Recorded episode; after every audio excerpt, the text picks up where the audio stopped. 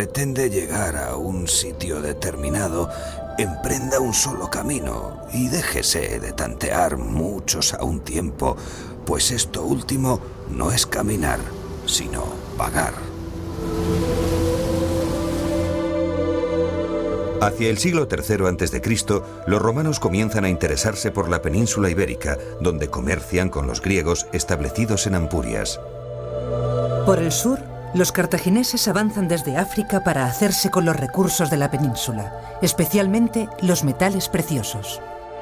La idea que de estas tierras tienen los romanos es una mezcla de historia y mitología. Aquí sitúan misterios, riquezas prodigiosas y reyes guerreros como Argantonio, dueño de un gran tesoro.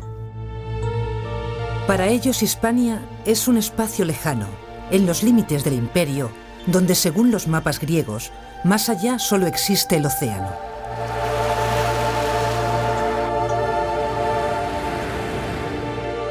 Sin embargo, lo que más excita la imaginación de los romanos son las riquezas mineras, hierro, cobre, estaño, oro y plata. Riquezas tangibles y sobre todo transportables.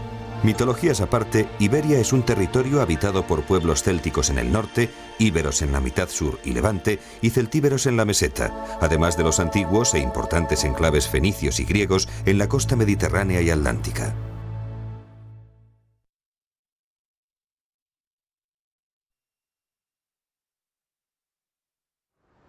En el siglo III a.C., Roma llega a Hispania para luchar contra Cartago, que es el asentamiento fenicio más importante del Mediterráneo occidental.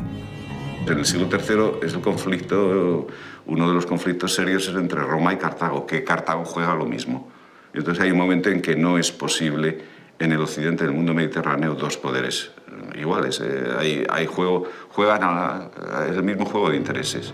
El gran viraje que se produce en el siglo III es que Italia pasa a ser el centro, es consciente, es decir, está geográficamente en el Mediterráneo, en el centro del Mediterráneo, ¿no?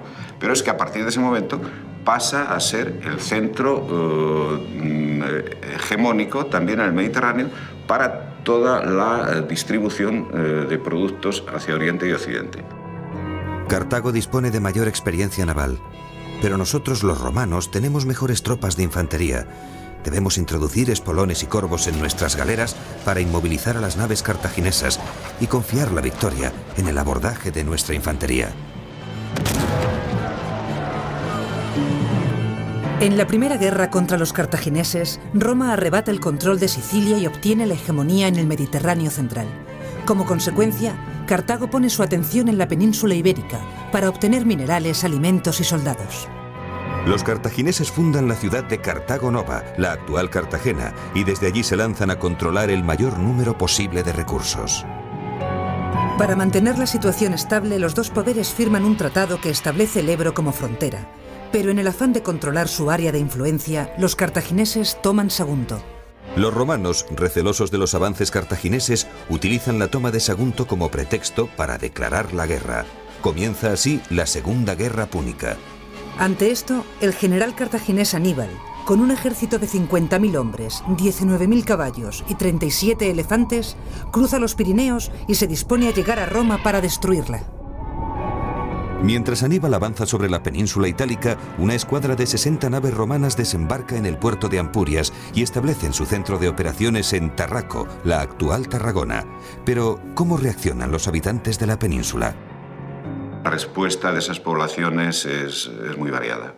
Unos se apuntan a la causa cartaginesa, otros se apuntan a la causa romana, otros se ven obligados, porque no, es, no siempre hay decisiones, se ven obligados a sumarse a los romanos o a los cartagineses, pues o porque han sido sometidos militarmente o porque han sido chantajeados, por ejemplo, sus hijos han quedado como rehenes. Y, hay algunas comunidades que juegan a, aprovecharse de romanos y cartagineses eh, jugando a las dos bandas eh, y esperando que en un momento determinado ese juego les dé una ampliación de su propio territorio. En menos de 10 años, los generales de la familia Escipión conquistan todos los enclaves cartagineses. De la presencia de los cartagineses en la península quedan escasas huellas. Durante las pocas décadas que estuvieron aquí, se dedicaron más a luchar por el control del territorio que a implantar su cultura. No tuvieron tiempo para más. Por su parte, Roma demuestra que es una potencia implacable que no admite la derrota ni la existencia de un posible enemigo. Pero una cosa es vencer a Cartago y otra muy distinta conquistar la península. Dos siglos, 200 años, tardarán los romanos en conquistar Hispania.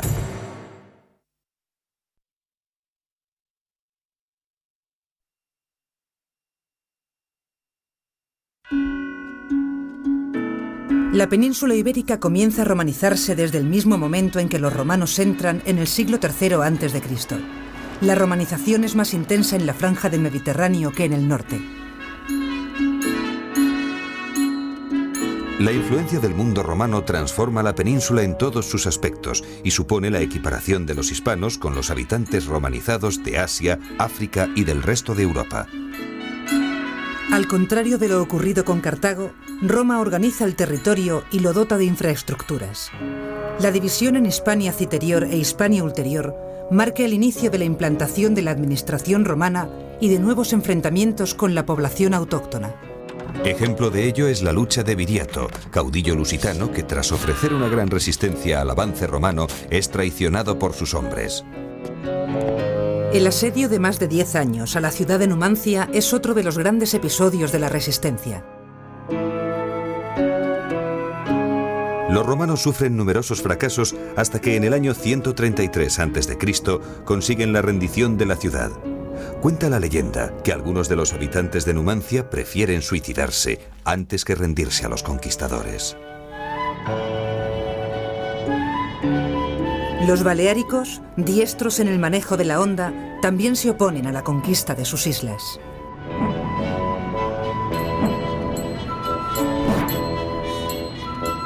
Casi un siglo más tarde, en el 19 a.C., el emperador Augusto pacifica totalmente la provincia de Hispania después de acudir al frente de las legiones.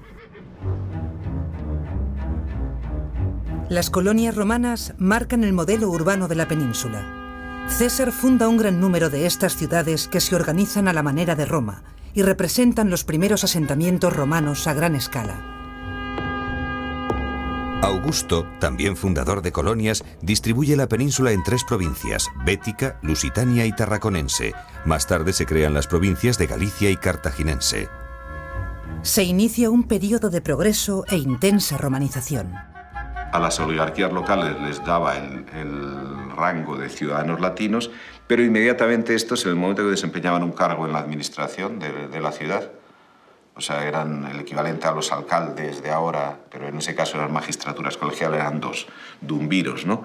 O ediles, eh, es decir, que eran el cargo, los cargos inferiores. Cuando desempeñaban un cargo, entonces ellos y toda su familia y todos sus dependientes libres, se entiende, pasaban a ser ciudadanos romanos. Fue muy importante en Hispania el edicto de Vespasiano, según el cual eh, todas las ciudades hispanas se incorporaban a la ciudadanía eh, latina, que era una ciudadanía menor, pero de menor rango que la romana, pero muy operativa y de, mucho, de mucha importancia, de mucha operatividad desde el punto de vista de la vida cotidiana y de la vida política. Y por otra, por otra parte, al final, eh, todo conducirá en ese proceso de homogeneización a que Caracalla determine esa última fase de homogeneización de todo el imperio.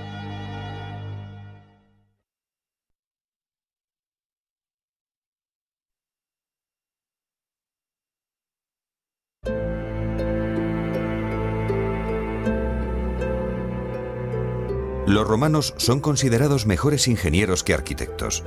Una de sus aportaciones más importantes es la construcción de vías que tienen doble finalidad, económica y política. Sirven para conectar los centros productivos con las ciudades y los puertos, así como para facilitar el desplazamiento de las legiones. Muchas de las carreteras actuales se han construido sobre una antigua calzada romana.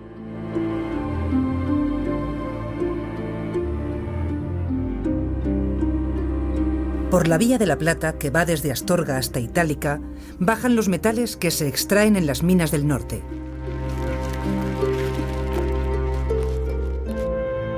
La Vía Augusta es una obra colosal que va desde Cádiz hasta Roma casi 3.000 kilómetros de longitud.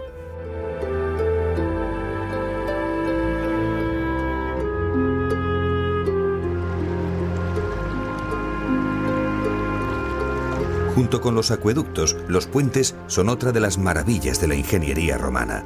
Se trata de construcciones complejas que salvan grandes desniveles o ríos caudalosos. Impresiona que muchos puentes romanos sigan siendo utilizados hoy. El acueducto de Segovia es una de las construcciones romanas que mejor se conserva se mantiene en pie en un perfecto equilibrio de fuerzas, ya que sus 20.400 bloques de piedra no están unidos con cemento ni argamasa. Dos mil años de avatares históricos no han podido con esta construcción. Otra muestra del dominio ingeniero de los romanos es la explotación de minas. La mina de oro de las médulas en León es sin duda la más grande del imperio romano y tal vez de toda la antigüedad. Asombra que con una técnica tan inferior a la actual, los romanos fuesen capaces de llegar a más de 200 metros de profundidad. Condenados y prisioneros de guerra son la mano de obra que trabaja en unas condiciones tan duras que el suicidio entre estos es una práctica habitual.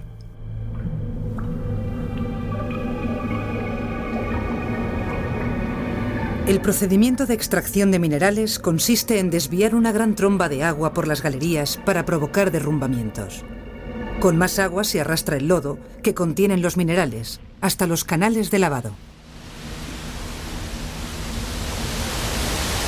La minería entra en crisis en la fines del siglo II y entra en crisis porque resulta cada vez más eh, difícil reclutar mano de obra esclava, mano de obra para trabajar las minas. Los libres se niegan porque tienen otras vías de, eh, otras posibilidades de trabajar y en ese momento no hay esclavos porque se han terminado los grandes conflictos bélicos.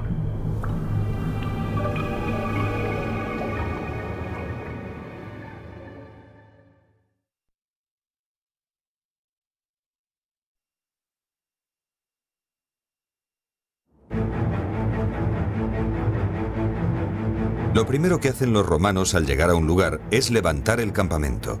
Eligen con cuidado el terreno, por lo general cerca de un río. Lo igualan y lo rodean de un muro de piedras, troncos y barro, dejando un amplio espacio en el interior.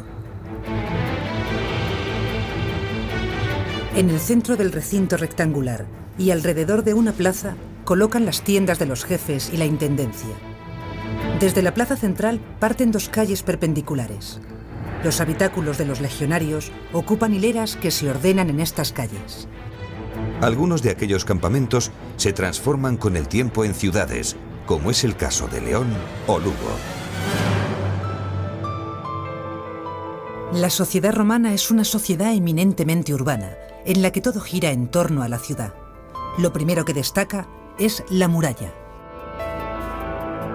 Todas las ciudades importantes están protegidas por una muralla que se levanta a partir de la elevación de dos muros paralelos que se rellenan con piedras y otros materiales que la fortalecen y la compactan.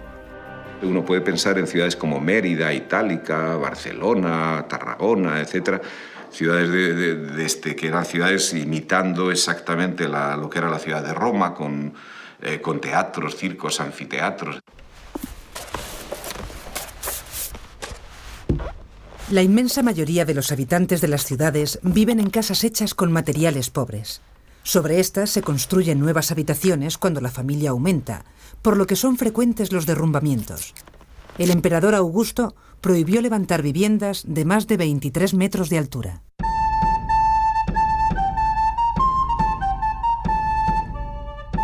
Las viviendas de los ricos reciben el nombre de domus, se organizan a partir de un patio interior al que dan las habitaciones. Tienen pocas ventanas exteriores, ya que la luz proviene del patio central.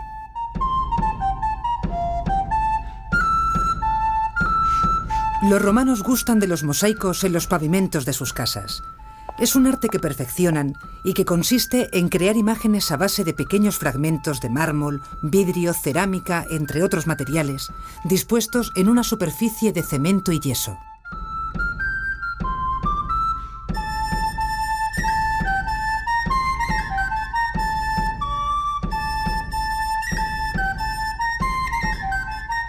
Así es como los romanos cortaban las teselas. Y así es como los bizantinos siguieron cortando las teselas para sus mosaicos.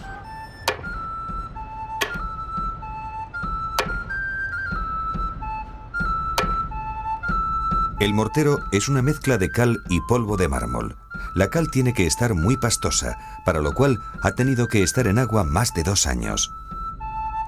El musivario trabaja con la tajadera junto a él para adaptar el tamaño de las teselas en cualquier momento. El colorido de los mosaicos depende de la tonalidad de los materiales pétreos, entre 50 y 70 tonos. Ellos lo hacían en la misma posición que estoy yo, dependiendo del, de lo grande que fuera el mosaico, pues así iban, iban distribuyéndose distintos operarios. Estos operarios eh, tenían el nombre de teselarios y también recibían el nombre de, de lo que es el mosaico, el arte musivo, se llamaban musivarios. La vida cotidiana en Roma es una vida presidida por el otium, el ocio, Quiero decir que los ciudadanos romanos, eh, digamos, la gente acomodada y la gente, digamos, bien, eh, y un sector bastante amplio de la sociedad, gente ociosa, es gente que, eh, digamos, vive la vida de la, de la ciudad a la manera de un participar en la vida política, de encuentros en el foro, de encuentros en las termas. El foro generalmente se ubica en el centro de la ciudad. Es un área rectangular edificada alrededor de una plaza. Allí están los edificios civiles y religiosos más importantes, como el templo y la basílica. Las reuniones y el mercado tienen lugar en el foro.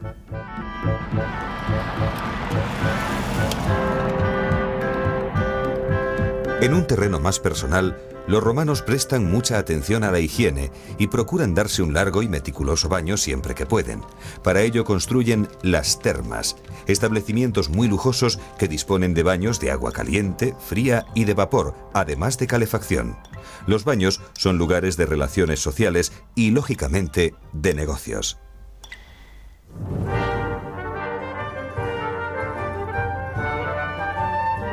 Otro lugar de encuentro social es el teatro. Para una ciudad romana tener un teatro es un símbolo de prestigio. El teatro romano también tiene su origen en el griego. Además de representaciones de obras dramáticas, en la escena, el escenario, se llevan a cabo actuaciones musicales y todo tipo de eventos cívicos. El público se sienta a diferentes niveles en las gradas, dependiendo del rango. Ya en aquellos tiempos, los ricos y poderosos se situaban junto a la escena y los menos afortunados en la parte más alta de la grada por ejemplo, el concepto de teatro en Roma y el, lugar del teatro, eh, hemos visto mm, siempre un poco mal, hasta no hace mucho, que era simplemente un lugar para juegos, un lugar para la diversión, para el teatro en el sentido moderno, y no es así. El teatro es una plaza pública y políticamente codificada para, eh, sobre todo, realizar en él ceremonias sociales que tienen que ver con el culto oficial al emperador, o por lo menos con la exaltación al emperador, y que también como una plaza pública se aprovechaba para hacer toda clase de juegos, juegos más secularizados y, corrientes, como luego serán los propios eh, juegos eh, quirquenses, las carreras de caballo tan importantes, sobre todo, y tan de moda en el Bajo Imperio, que gustaban muchísimo y que había peleas, como también las había en el anfiteatro, enfervorizadas entre partidarios de una facción o de otra, etc.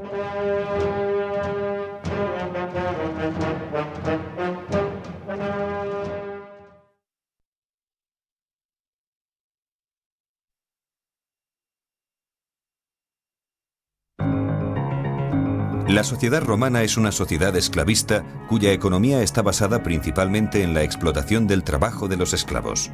Un hombre es esclavo bien por nacimiento, bien por ser un prisionero de guerra.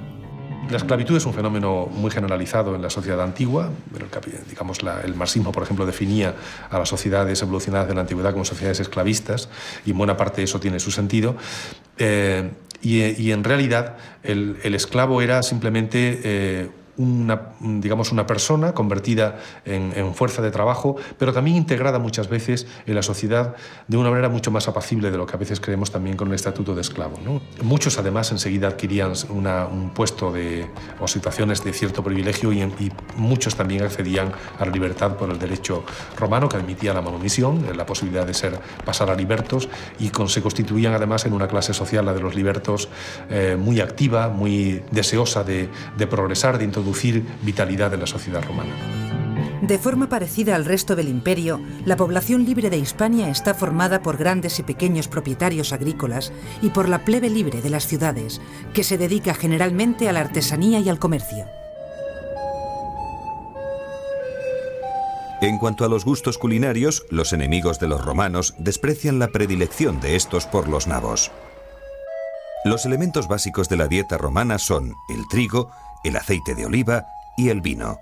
También comen abundantes verduras frescas. Eran fundamentales el consumo de cereales, incluso a una manera, llamaban ellos el pulmentum, que se ha mantenido en la cocina popular como las gachas, ¿no? el hacer una especie de, pasta muy fluida, de harina con agua, que se podía condimentar con pasas o con eh, garum o con otras sustancias o otros productos, y que eran un poco una de las bases alimenticias populares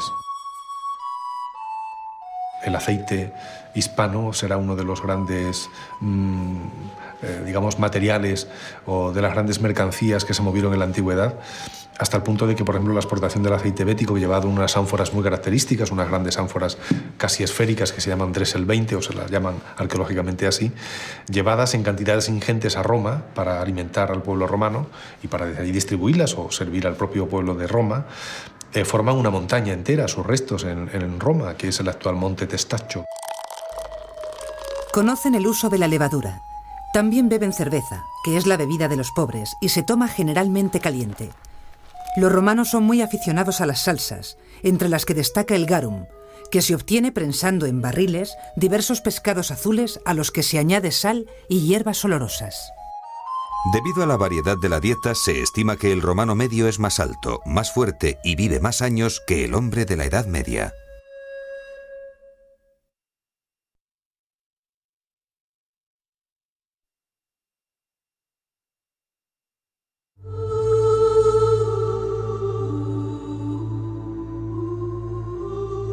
Para los romanos, la religión tiene dos vertientes. Una pública, el culto estatal, en el que se venera al emperador vivo o muerto, y a los dioses representantes de su poder. La otra vertiente es privada, el culto familiar a los antepasados y a los protectores de la casa. Como en Grecia, la religión es un asunto casi contractual. Se honra a los dioses si estos les protegen.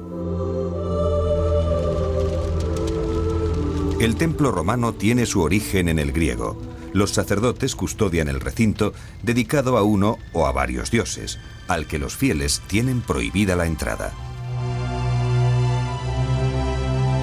Todos los demás dioses que esos pueblos tenían y las prácticas religiosas se siguieron permitiendo sin mayor problema. A medida que estos pueblos iban integrando, se iban accediendo a la ciudadanía romana, pues abandonaban esos cultos, esos dioses, esos rituales y van aceptando a los dioses romanos. Cuando llega el cristianismo, ¿qué se encuentra? Pues se encuentra con, con dioses romanos, eh, con dioses del sustrato indígena, del sustrato prerromano, y luego durante época romana además viene también de la mano de Roma, que ese es otra, otro fenómeno, ha, se ido incorporando dioses orientales. Mientras en sectores cultos, crece la idea de que todos los dioses son expresión de una única divinidad. Cuando el cristianismo en Roma es reconocido a comienzos del siglo IV, lo que hay ahí es un monoteísmo pagano, hay un monoteísmo judaico que ha sufrido muchos altibajos durante el imperio, con muchas persecuciones, etc. Hay un monoteísmo cristiano eh, y luego hay eh, algunas divinidades orientales que luchan por ser ellas las, eh, las divinidades también monoteístas. ¿no?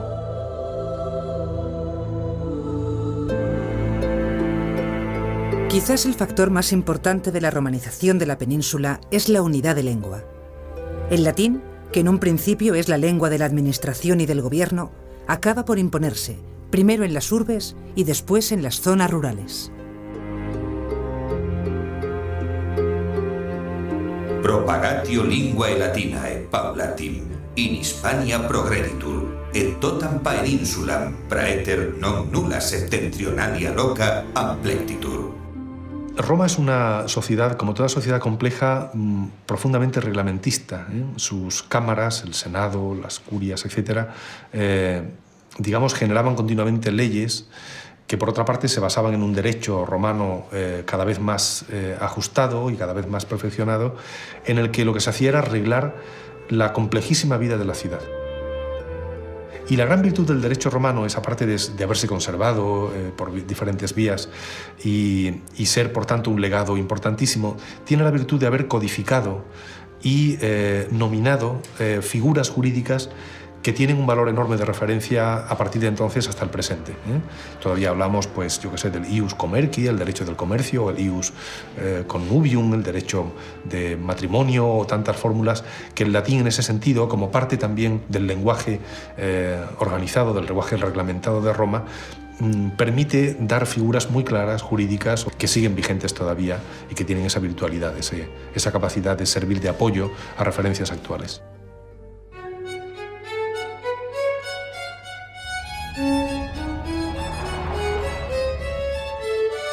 Hispania, además de aportar al Imperio Romano grandes riquezas, es cuna de personajes notables. Emperadores como Trajano, Adriano, Marco Aurelio o Teodosio. Intelectuales como Séneca, Quintiliano o Lucano son de origen hispano y representan una valiosa aportación a la política y al saber del Imperio Romano. Séneca es uno de los personajes más fascinantes de la historia del Imperio Romano. Filósofo, retórico y autor dramático, nace en Córdoba. Es senador con Calígula y sufre destierro a la muerte de este. Vuelve a Roma para encargarse de la educación de Nerón, el futuro emperador.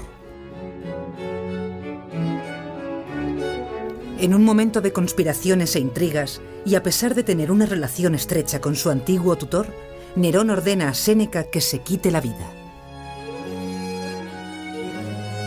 Porque a todos era notoria la feroz crueldad de Nerón, a quien no quedaba ya otra maldad por hacer después de haber muerto a su madre y hermano, sino la de quitar la vida a su ayo y maestro, Séneca.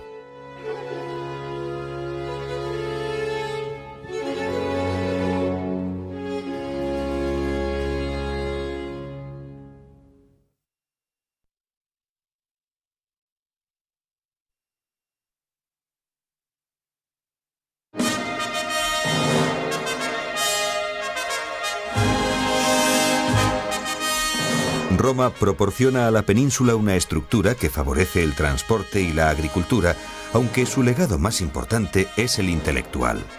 Con la implantación del latín y del derecho romano, el territorio de la península ibérica se convierte en la provincia romana de Hispania. El mundo europeo eh, es un mundo romano. Cuando uno ve cuáles son las bases económicas, eh, cómo, cómo, se trabaja la tierra, eh, cómo se trabajan las minas, eh, cuál, cómo, cómo, se hacen puentes o cuál es el trazado de, puentes o cómo se organizan las ciudades o, cómo es, o cuáles son las formas de poder político y los juegos de poder político, pues eso es totalmente, eso es totalmente romano. En, en política no hay nada inventado después de los romanos, ¿no? nada, absolutamente nada. Los más de 600 años que los romanos habitan en la península dejan una profunda huella que llega hasta nuestros días. La influencia romana abarca todos los ámbitos y afecta a la cultura, la lengua, la política y la historia de todo el territorio español actual.